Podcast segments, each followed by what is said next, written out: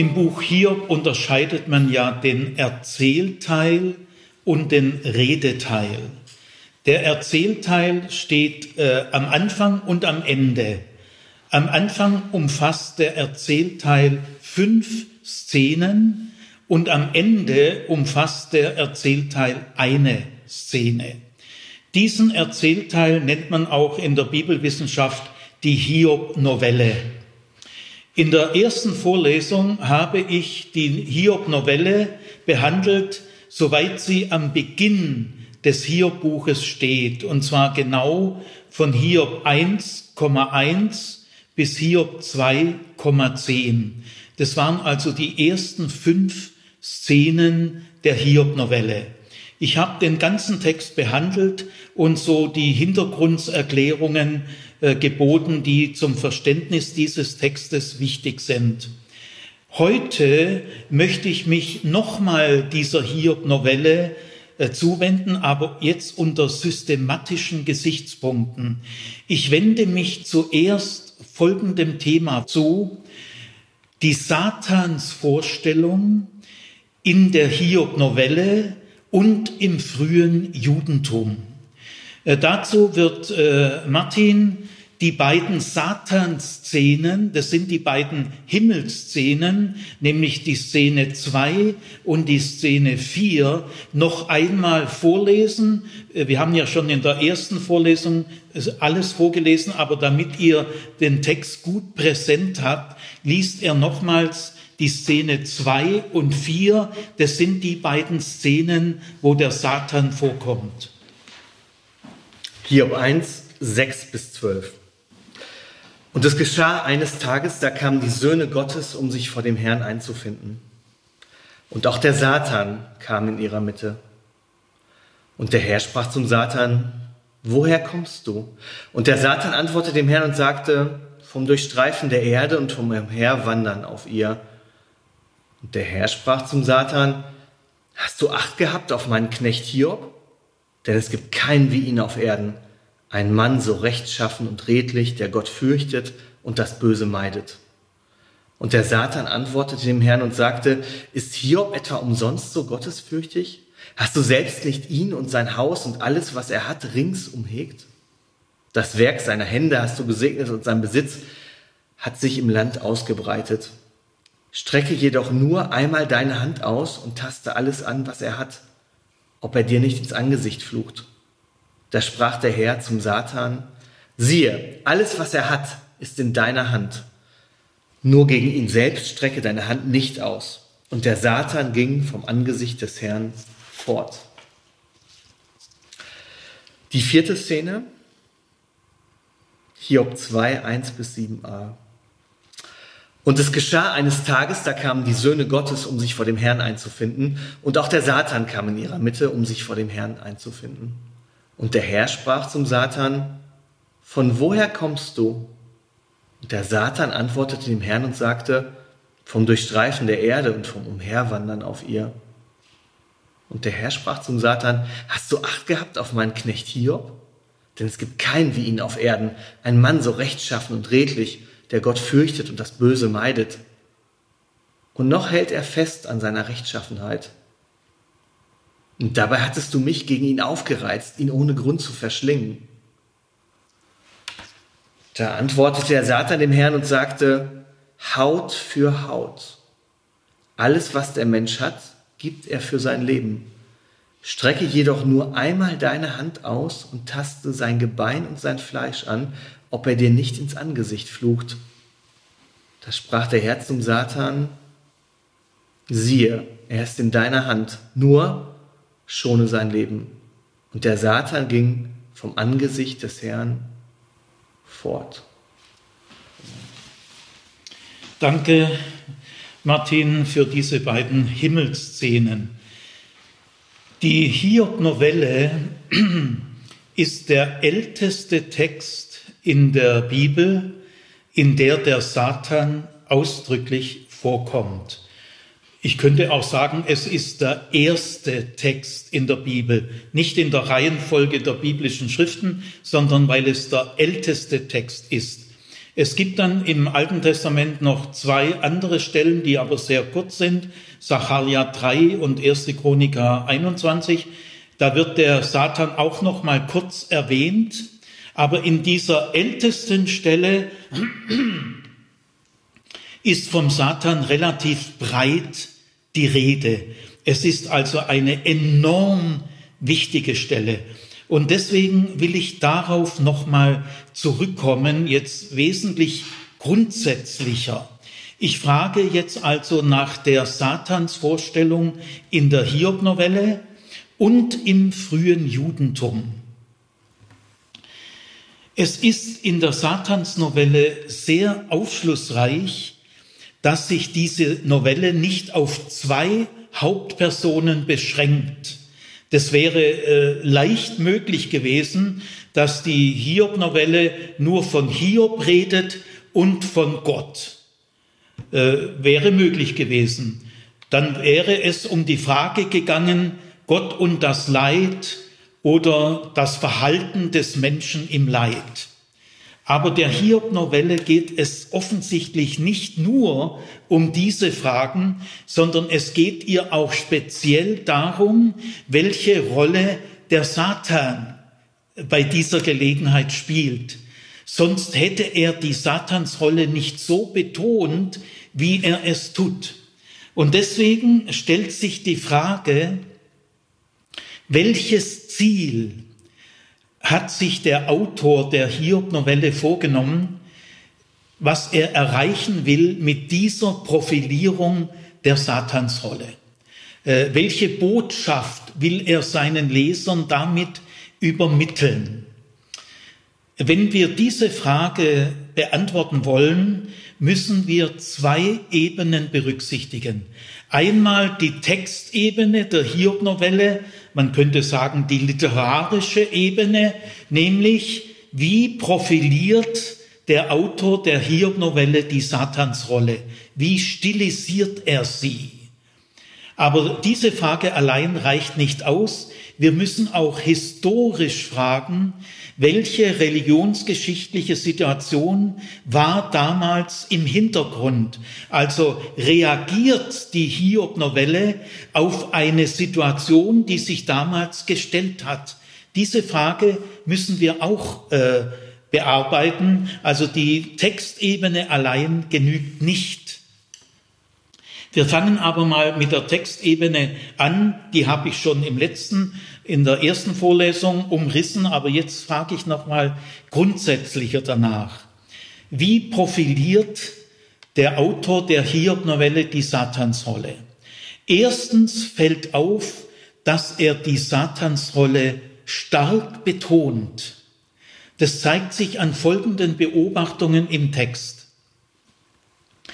Es wäre ja möglich gewesen, dass äh, Satan gar nicht so im Vordergrund steht, aber die Hiob-Novelle konzentriert sich sehr schnell auf das Zwiegespräch von Jahwe und Satan was die übrige Ratsversammlung, mit der ja die Szene beginnt, es kamen die Mitglieder der Ratsversammlung alle zusammen, um vom Herrn wieder neue Aufträge zu bekommen. Und da kam auch unter ihnen der Satan.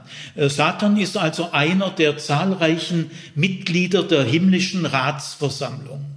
Aber was die anderen Mitglieder der Ratsversammlung sagen oder denken oder tun, ist dem Autor keine Erwähnung wert. Er konzentriert die Szenerie sehr schnell auf Jahwe und Satan. Dann ist auch interessant, dass der Satan offensichtlich die Problemfigur der Novelle ist. Kaum tritt er auf, fangen auch schon die Probleme an. Äh, Satan stiftet dazu an, den Glauben Hiobs auf die Probe zu stellen. Er ist sozusagen der Repräsentant der Anklage. Er ist der Repräsentant des Misstrauens. Und seine erste Frage, ist Hiob etwa umsonst gläubig oder verehrt er dich umsonst?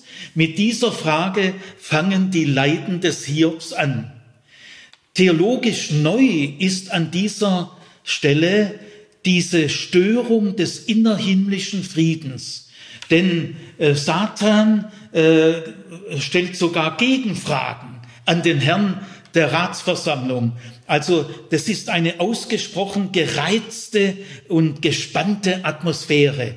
Das entspricht diesem Bildmotiv der himmlischen Ratsversammlung nicht. Dieses Motiv himmlische Ratsversammlung kommt im Alten Testament an mehreren Stellen vor. Da wird aber immer die Harmonie betont. Gell? Die Keruben singen, heilig, heilig, heilig ist der Herr.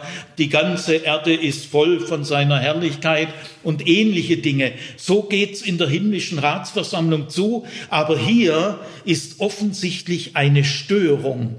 Die Beziehung zwischen Jahwe und dem Satan ist schwer belastet, um nicht zu sagen gestört. Und der Satan hat auch eine ganz andere Auffassung von der Frömmigkeit des Hiobs äh, als Jahwe. Und er ist sich äh, dieser Auffassung auch sehr gewiss. Was gilt's? Gell? Also keine Frage, hier findet eine Distanzierung eines Ratsmitglieds vom Herrn der Ratsversammlung statt.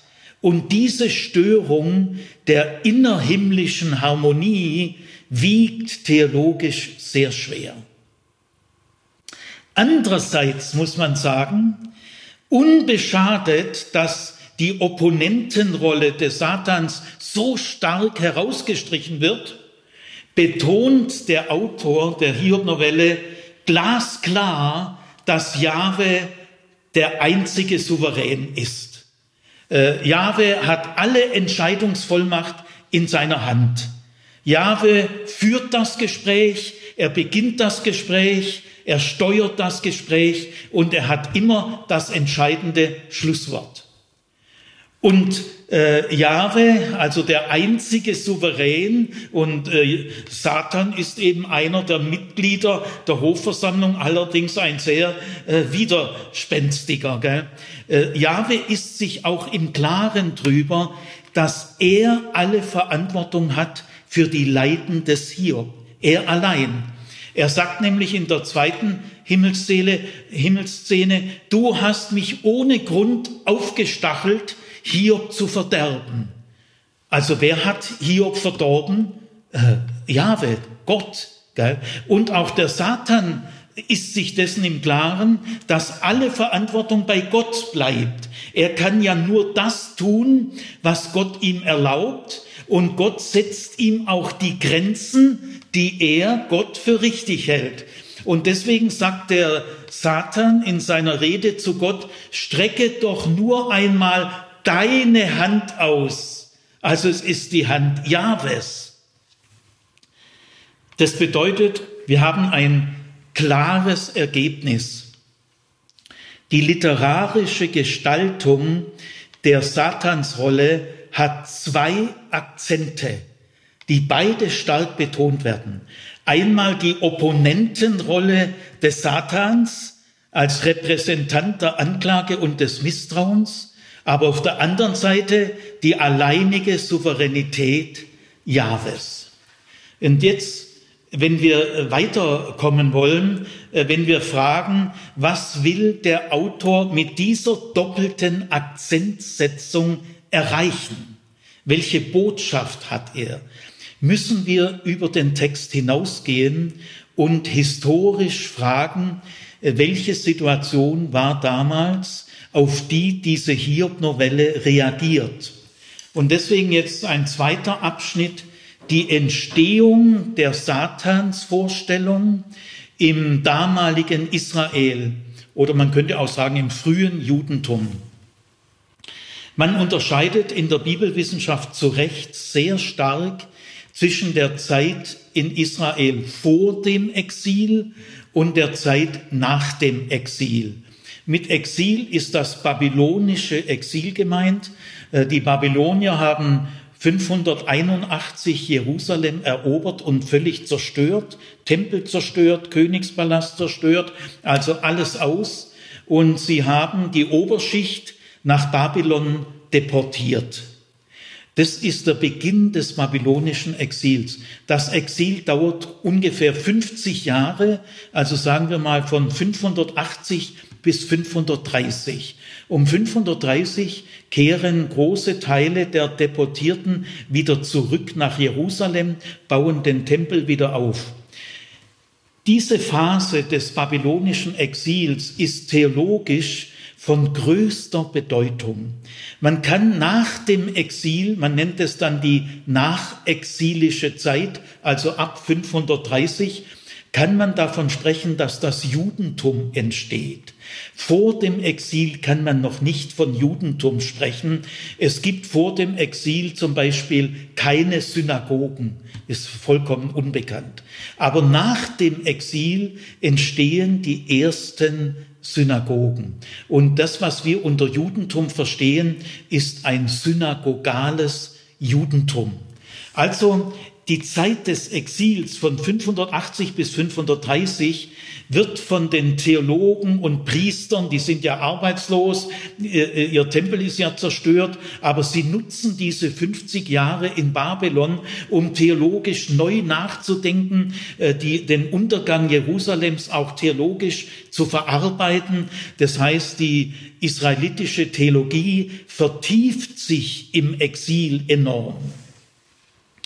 Gut, in der vorexilischen Zeit Israels gab es zwei Erklärungsmodelle für ein unverstehbares Leid. Sagen wir mal ein Leid, das man nur schlecht aus den Sünden der Leidenden erklären kann, äh, also von den Betroffenen her. Es ist so ungerecht und so unverstehbar, dass man das nicht so billig erklären kann.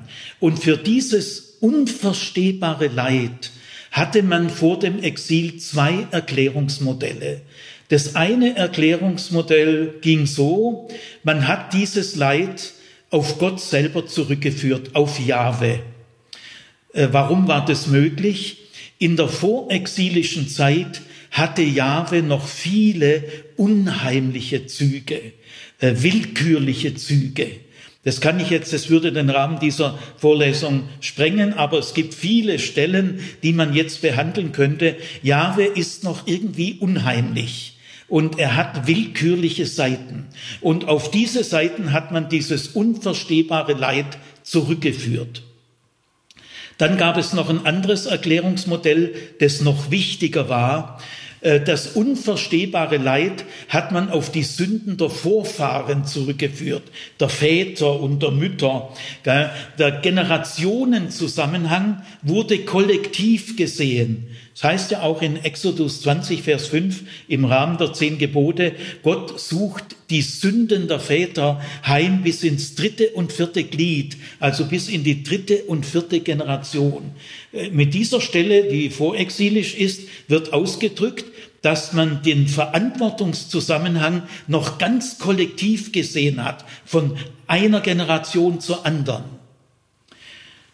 Aber diese beiden Erklärungsmodelle stehen nach dem Exil nicht mehr zur Verfügung. Das erste Erklärungsmodell, die willkürlichen und unheimlichen Seiten Jahres, die gibt es nicht mehr nach dem Exil. Denn im Exil wird Jahwe immer klarer als der treue Bundesgott. Er ist der Gott des Bundes, der zu seinen Zusagen treu steht. Also das, das Gottesverständnis wird im Exil geläutert. Äh, die unheimlichen und die willkürlichen Züge Jahres treten zurück. In diesem Zusammenhang entsteht jetzt endgültig in Israel der Monotheismus den es vor dem Exil in der Klarheit nicht gegeben hat. Und diese Entwicklung zum Monotheismus läutert das Gottesverständnis. Gott wird der zuverlässige, treue Bundesgott. Also damit fällt er als Erklärung weg. Und dieses Kollektivdenken, das es übrigens auf der ganzen Welt gab, es gibt in der Antike bis zu Hesekiel, gibt es nirgendwo äh, die klare Verantwortung des Individuums als unvertretbare Einzelpersönlichkeit. Das gibt es bis dorthin nicht. Der Schuldzusammenhang war sittenhaft, clanmäßig, also er war kollektiv. Aber Hesekiel, der seine Haupttätigkeit im Exil hat äh, und der für die nachexilische Zeit von größter Bedeutung war, denn Hesekiel hat angekündigt, dass die Deportierten wieder zurück kommen können nach Jerusalem und den Tempel wieder aufbauen. Und es ist tatsächlich so gekommen, wie er Jahrzehnte vorher schon gesagt hat. Und das hat der Autorität des Hesekiel enorm nach oben geholfen. Und jetzt dieser äh, Hesekiel ist tatsächlich der erste Mensch in der Religionsgeschichte, der das Kollektivdenken in der Schuld überwindet. Da, dazu gibt es drei große äh, Texte im Hesekiel. Einen wird der Martin gleich vorlesen. Ihr, ihr könnt aber zu Hause, lest mal diese Texte mehrfach durch. Sie sind eine tiefe Zäsur in der Menschheitsgeschichte. Nämlich es ist Hesekiel 14, 14 bis 20. Dann das ganze Kapitel 18, Hesekiel 18, 1 bis 32. Äh, Martin wird nachher die ersten beiden Verse vorlesen und dann nochmal Hesekiel 33, 1 bis 20. Wenn ihr diese Texte lest, wird euch klar, es gibt jetzt kein Kollektivdenken mehr, sondern jeder Mensch ist nur verantwortlich für seine eigene Schuld. Er wird nicht für etwas zur Verantwortung gezogen, äh, an dem andere Verantwortung haben. Und äh, der erste Text ist also Hesekiel 14, 14 bis 20. Das ist, wenn ihr den jetzt zum ersten Mal vielleicht im Leben hört, möchte ich euch nochmal sagen, das ist eine Zäsur in der Religionsgeschichte der Menschheit von allergrößter Bedeutung. Hesekiel 14, 14 bis 20.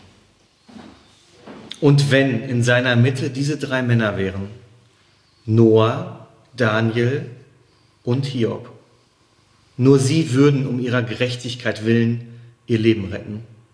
Spruch Gottes des Herrn. Oder wenn ich wilde Tiere gegen das Land loslasse, die es entvölkern, so dass es zur Wüste wird und angesichts der wilden Tiere niemand mehr hindurchzieht. Und wenn diese drei Männer in seiner Mitte wären, so wahr ich lebe, Spruch Gottes des Herrn, weder Söhne noch Töchter würden sie retten. Nur sich selbst könnten sie retten. Das Land aber würde zur Wüste werden.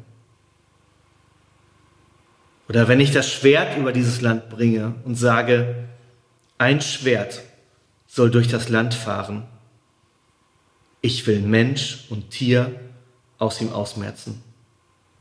Und wenn diese drei Männer in seiner Mitte wären, so wahr ich lebe, Spruch Gottes, des Herrn, weder Söhne noch Töchter könnten sie retten, sondern nur sich selbst könnten sie retten. Oder wenn ich die Pest in jedes Land schicke und meinen Zorn darüber ausschütte und Blut vergieße, um Mensch und Tier auszumerzen.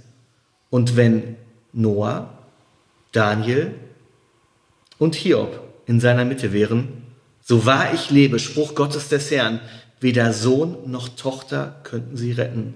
Nur sie würden um ihrer Gerechtigkeit willen ihr Leben retten. Ja, ihr habt jetzt den ältesten Text der Menschheit gehört, der die Verantwortung unvertretbar auf die Person selber konzentriert. Die drei Männer, Noah, Daniel und Hiob, sind ja alles drei Nicht-Israeliten. Äh, Noah ist ja ein Nicht-Israelit, Israel gab es ja noch gar nicht. Hiob ist auch ein Nicht-Israelit und Daniel ist nicht der äh, biblische Daniel, äh, sondern es gab einen sehr hoch angesehenen kanaanäischen König Daniel, der als Inbegriff der Gerechtigkeit galt. Der ist hier gemeint. Also drei sehr hervorragende Persönlichkeiten. Und jetzt wird gesagt, wenn Noah heute leben würde, der könnte in die Arche nicht seine ganze Familie mitnehmen, alle Söhne und Töchter, denn er könnte sich nur selber retten. Also jetzt wäre in der Arche nur er drin. Man kann das so formulieren, das ist in der Bibel eine Kritik an der Bibel.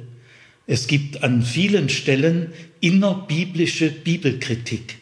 Denn in diesem Text wird ausgeführt, die Sintflutgeschichte mit ihrem Plandenken, dass Noah der Gerechte ist, der Gnade vor Gott gefunden hat, dass der gleich seine, seine ganze Sippe und Schwiegersöhne alle gleich mit äh, retten kann, das gilt jetzt nicht mehr. Äh, diese Antwort des Hesekiel war deswegen damals im Exil von überragender Bedeutung, weil die jungen Leute äh, junge Erwachsene, die den Untergang Jerusalems an ihrem Leib miterlebt haben. Also erstmal Tausende von Toten, alle Gebäude kaputt, das eigene Haus kaputt, Tempel kaputt, Königspalast kaputt. Sie haben also diese Kriegswirren alles zerstört und dann noch die Verschleppung äh, ins, nach Babylonien. Die haben das an ihrem Leib erlebt. Und da waren die sehr empört und wütend, weil damals wurde das so erklärt, kollektiv, ja, dass Jerusalem untergegangen ist. Ja, das liegt an den Sünden mehrerer Generationen. Die Sünden haben sich immer mehr angehäuft und irgendwann ist das Fass übergelaufen und da haben die gesagt, ja, und uns hat's getroffen. Das finden wir sehr blöd und sehr ungerecht.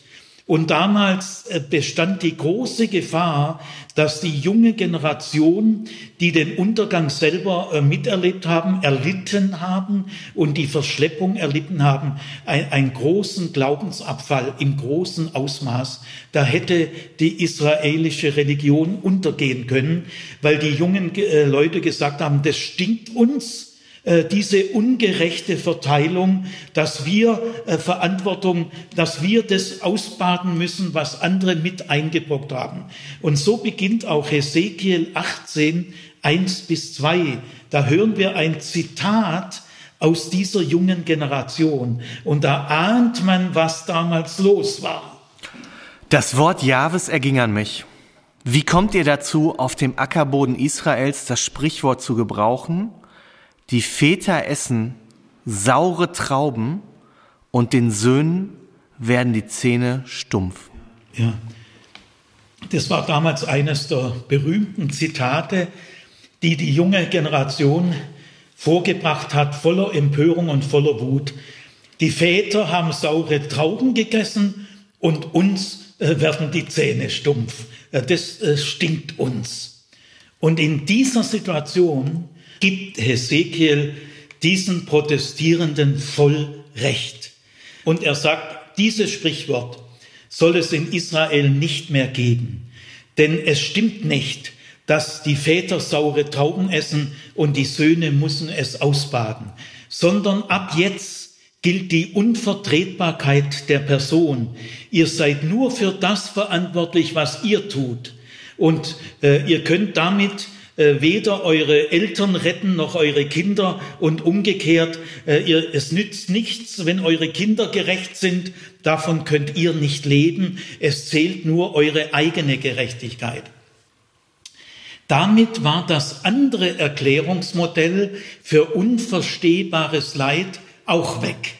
Also in der nachexilischen Zeit, in der die Hiob-Novelle geschrieben worden ist, das werde ich später erklären in der Entstehung des Hiob-Buchs. Das habe ich mir bewusst für den Schlussteil aufgehoben.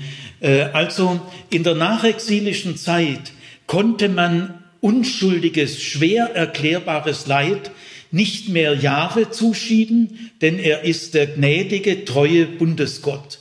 Und man kann es auch nicht mehr den Vorfahren zuschieben, denn die Verantwortung ist ganz begrenzt Unvertretbarkeit der Persönlichkeit wird hier zum ersten Mal ausgedrückt.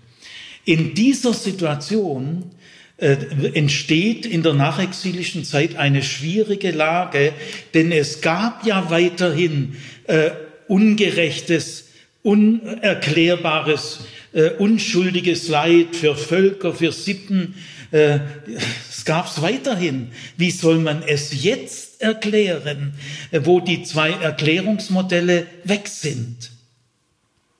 In dieser Zeit, so frühe nachexilische Zeit ab 530, entstehen in Israel einflussreiche Kreise, die sagen, es muss neben Jahwe noch eine andere destruktive, bösartige Macht geben und die ist dafür verantwortlich.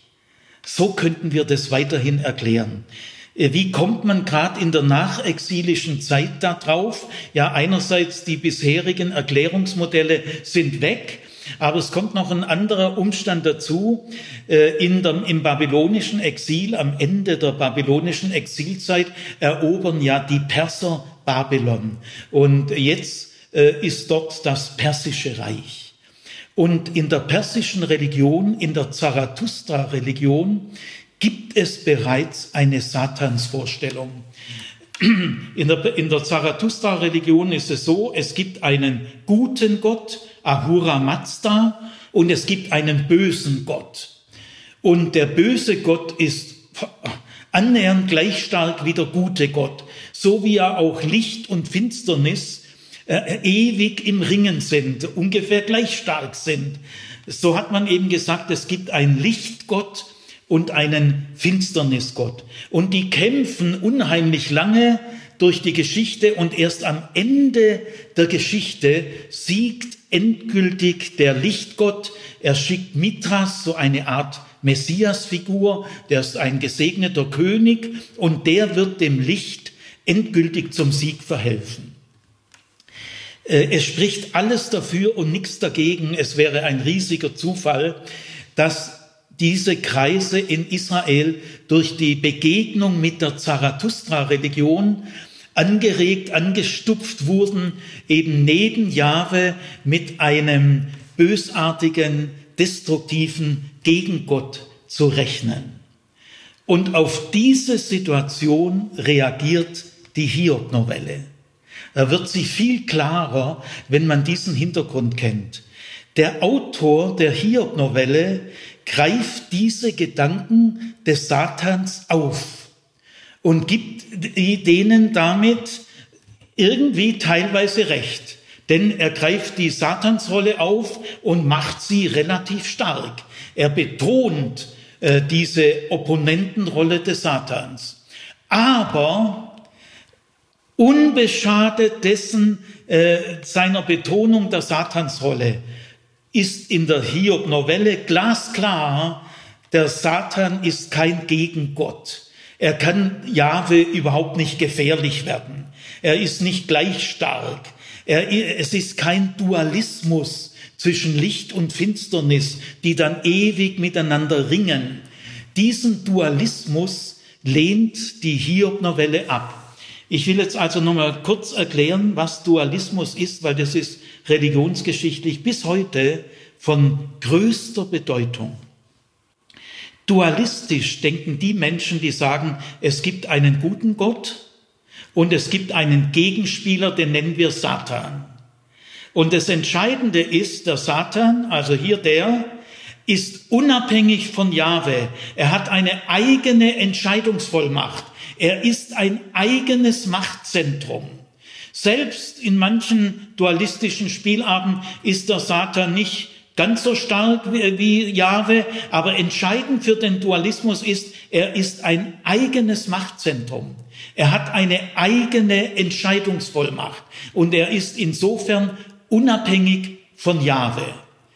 Das schließt die Hiob-Novelle völlig aus. Die Rolle Jahwes ist innerhalb vom Machtbereich Jahwes. Das Böse kann nur das tun, was Jahwe ihm gestattet. Und Jahwe setzt ihm die Grenzen. Also, es ist kein Dualismus. Das Böse ist kein eigenes Machtzentrum, sondern nur, kann nur tun, was Jahwe ihm genehmigt. Und diese einheitliche Sicht der Wirklichkeit nennt man Monismus. Bitte nicht verwechseln mit Monotheismus. Das hängt zwar irgendwie ein bisschen zusammen, aber es ist nochmal was ganz Eigenes. Gell? Monistisch denken diejenigen, die sagen, es gibt einen Schöpfer Himmels und der Erden, einen Schöpfer und Herr des Sichtbaren und des Unsichtbaren. Und daneben gibt es keinen anderen Herrn. Das ist die monistische, einheitliche Sicht der Wirklichkeit. Und die dualistische sagt, nein, es gibt zwei Machtzentren, ein gutes und ein böses. Also der Autor der Hiob-Novelle äh, äh, gibt ganz klar Antwort, ein Dualismus kommt nicht in Frage, der Böse ist innerhalb des einzigen Machtbereiches, den es gibt, und das ist der Machtbereich Jahres. Diese Ablehnung des Dualismus erklärt auch hintergründig, warum Hiob in der Hiob-Novelle nicht klagt, warum er Gott nicht Vorwürfe macht, warum er ihm nicht die Warum-Frage um die Ohren haut, gell? sondern äh, er, er bekennt sich allein zu Jahwe. Satan kommt ja in seinen Worten gar nicht vor. Äh, er kann nicht die Warum-Frage stellen, er kann gegenüber Jahwe nicht klagen und ihm Vorwürfe machen. Das würde ja dem Satan in gewisser Weise Recht geben. Vielleicht wäre der Satan dann sogar noch am Schluss der Sieger von dieser ganzen Wette. Und das will der Autor äh, der Hiob-Novelle ganz strikt vermeiden. Deswegen äh, lässt er Hiob kein einziges Klagewort sprechen. Das würde die Ablehnung des Dualismus verwässern. Dieser Autor der Hiob-Novelle kennt mit Sicherheit schon Klagepsalmen. Der Psalter war damals so im Entstehen, aber es waren ganz früh Klagepsalmen da. Es gibt ja im Psalter mehr Klagepsalmen als Lobpsalmen. Und das ist auch ganz richtig so wenn man es versteht. Gell? Also er, er kennt sicher schon die Klagepsalmen und der Autor wird bestimmt das Recht der Klagepsalmen nicht bestritten haben. Aber für Hiob in der Situation, in der er steht, bleibt kein Raum für Klage. Denn der Dualismus muss ganz klar in jeder Spielart abgewiesen werden. Das ist die Botschaft, die der Autor der Hiob-Novelle an seine Zeitgenossen ausrichtet. Jetzt will ich in einem dritten Abschnitt mal das etwas weiter verfolgen. Wie ging das weiter in Israel? Äh, ich überschreibe jetzt diesen dritten Abschnitt.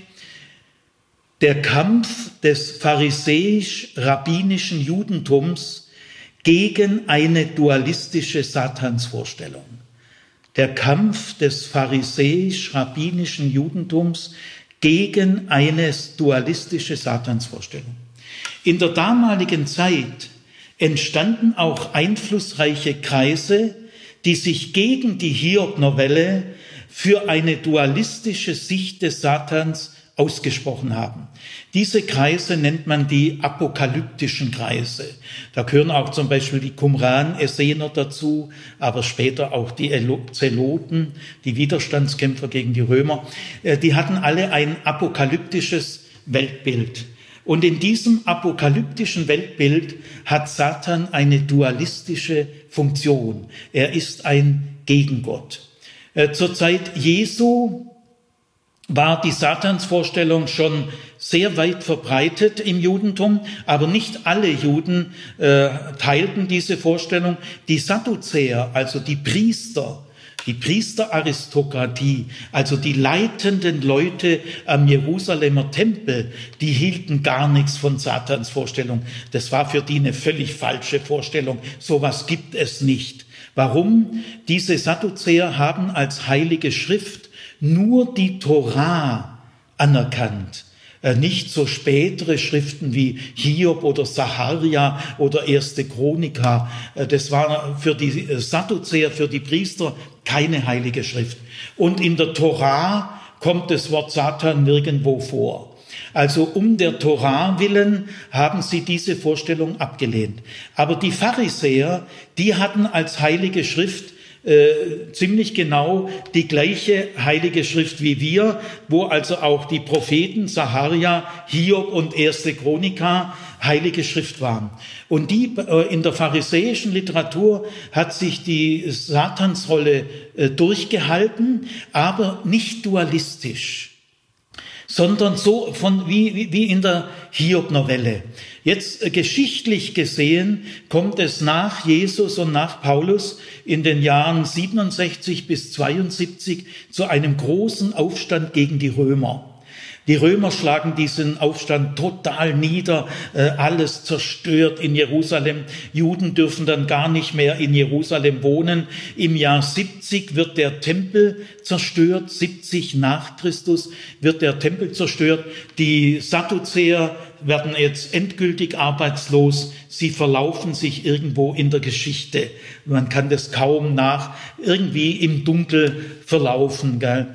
Äh, ja, und nach 70 übernehmen jetzt die Pharisäer und die Rabbinen, die Schrift, die Lehrer der Heiligen Schrift, die hängen sehr eng zusammen, pharisäische Frömmigkeit und die Frömmigkeit der Schriftgelehrten, der Lehrer der Heiligen Schrift, die, die kooperieren sehr eng.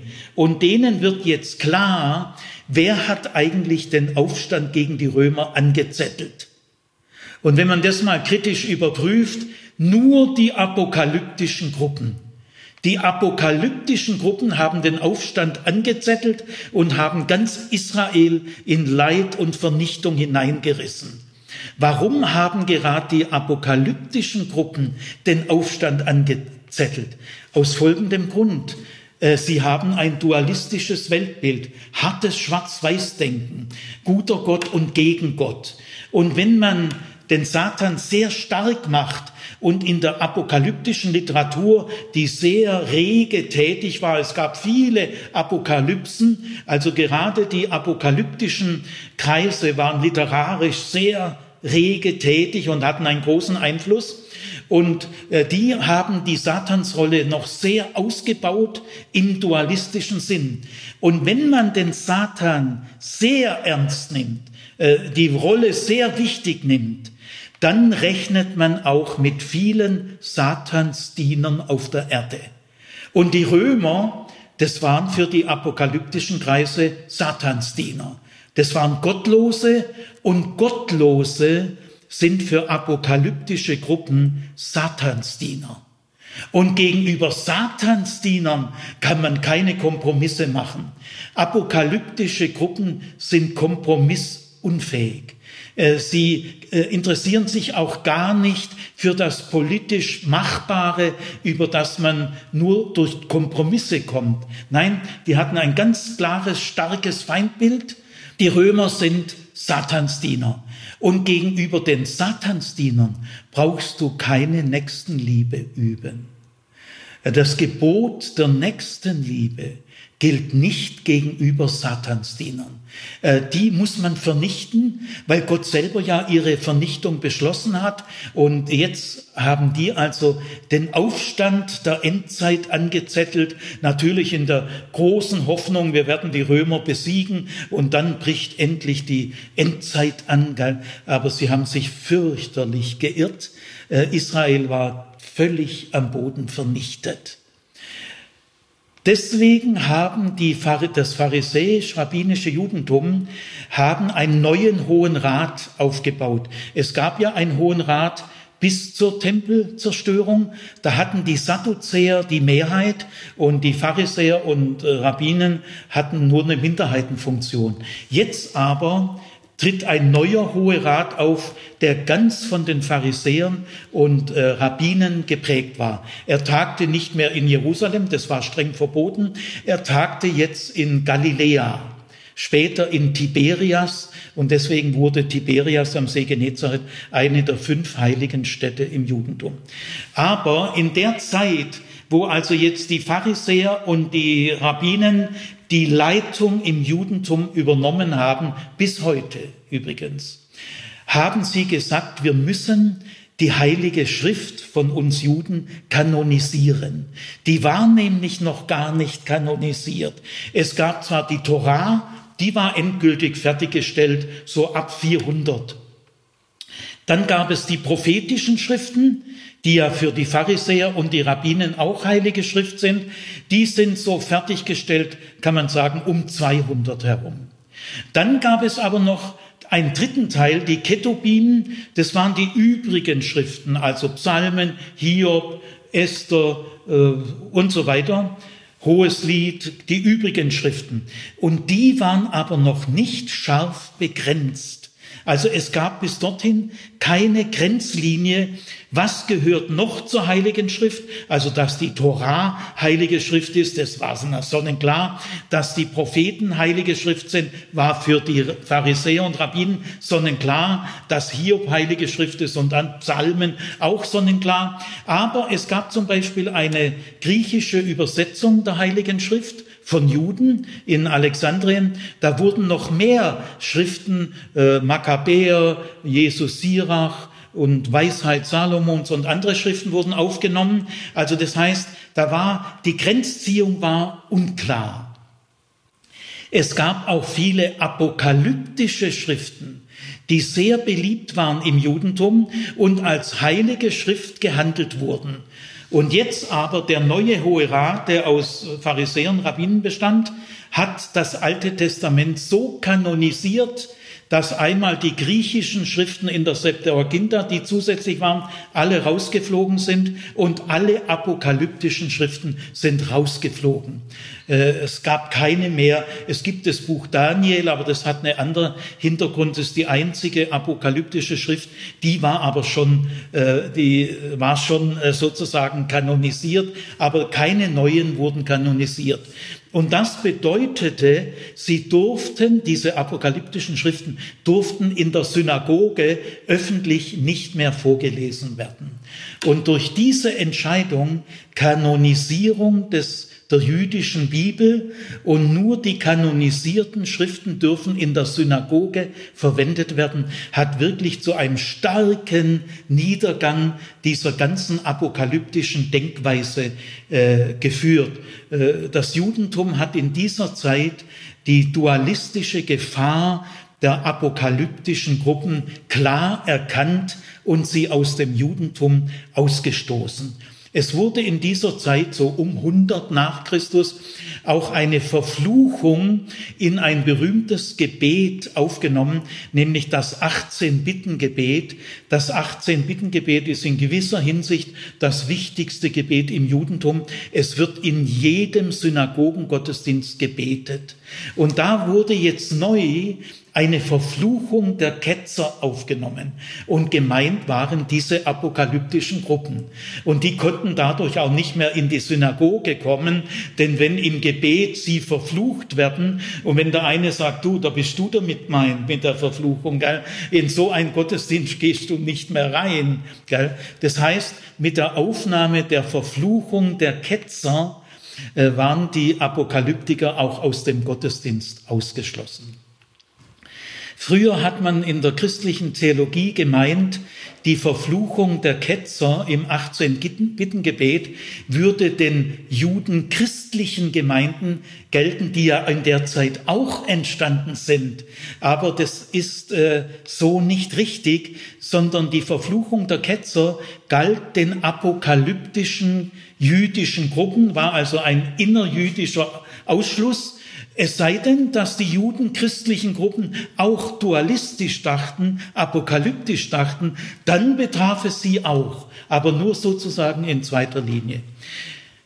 Damit hat das Judentum sich bis heute zu der monistischen Sicht, der einheitlichen Sicht der Wirklichkeit bekannt. Und jetzt können wir ahnen, welche Bedeutung äh, die Hiobsnovelle hat. Der Autor der Hiobsnovelle hat in seiner Zeit schon ganz klarsichtig die Gefahr des Dualismus gesehen und ganz eindeutig abgewiesen. Und damit hat die Hiobsnovelle dem frühen Judentum den richtigen Weg gewiesen, der erst so 100 nach Christus dann sich wirklich durchgesetzt hat, auch vor allem dank der Hiobsnovelle.